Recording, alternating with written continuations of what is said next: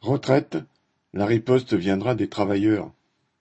Le gouvernement vient d'entamer une procédure de concertation avec les syndicats dans l'objectif affiché d'imposer un recul progressif de l'âge légal de la retraite de 62 à 65 ans d'ici 2023. Il prévoit l'adoption d'une loi à l'hiver prochain et sa mise en œuvre à l'été 2023. Le gouvernement suit pas à pas le plan de route du patronat. Le président du MEDEF, Roux de Bézieux, a ainsi déclaré au journal Les Échos, citation, J'avais dit qu'il fallait d'abord la réforme de l'assurance chômage et ensuite la réforme des retraites. C'est absolument ce qu'on fait et je m'en réjouis.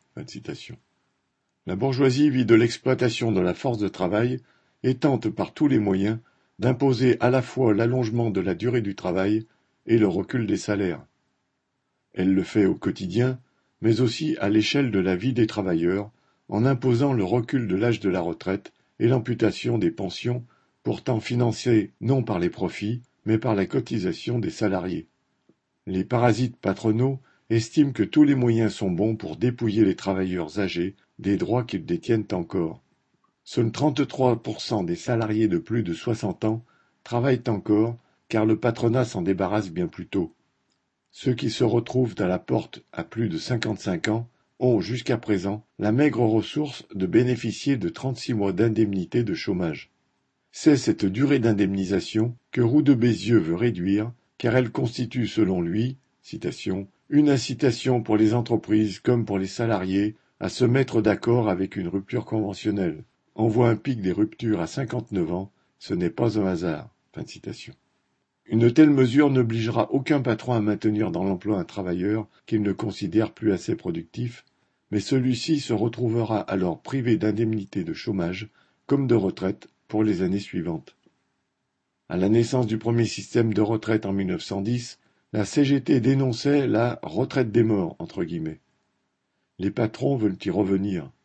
Actuellement, selon les statistiques officielles, l'espérance de vie d'un ouvrier né entre 1972 et 1984 est de 70,7 ans et celle d'un employé de 72,2 ans. Et en moyenne, pour un ouvrier, l'espérance de vie en bonne santé, sans problèmes sensoriels et physiques, est de 59 ans, 10 ans de moins que pour un cadre supérieur. Après avoir donc usé les muscles, les nerfs et les artères des travailleurs, les patrons veulent encore raccourcir les maigres années de repos pour lesquelles ils ont cotisé. Tout en se disant vent debout contre la retraite à 65 ans, les représentants syndicaux se sont précipités pour s'asseoir aux tables de concertation organisées par le gouvernement durant les trois prochains mois.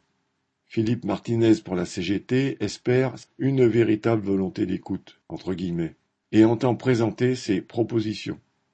Laurent Berger pour la CFDT a approuvé entre guillemets une inflexion de la méthode du gouvernement. On voit surtout la génuflexion prononcée des directions syndicales invitées à cautionner la mise en scène éculée d'une prétendue concertation. Le patronat et le gouvernement déroulent leur plan d'attaque contre le monde du travail. Les dirigeants syndicaux n'ont aucun plan de riposte, aucun plan de mobilisation. Mais si la posture des bureaucraties syndicales est prévisible, la réaction des travailleurs l'est moins et la crainte du patronat et du gouvernement est que, combinée au mécontentement sur les salaires, cette nouvelle réforme n'entraîne une riposte ouvrière. Éric Woerth, un des artisans du passage de 60 à 62 ans en 2012, encourage à sa façon le gouvernement. C'est comme le saut en parachute, à un moment il faut se lancer, la plupart du temps ça se passe bien. Fin. Souhaitons que le monde du travail en décide autrement. Christian Bernac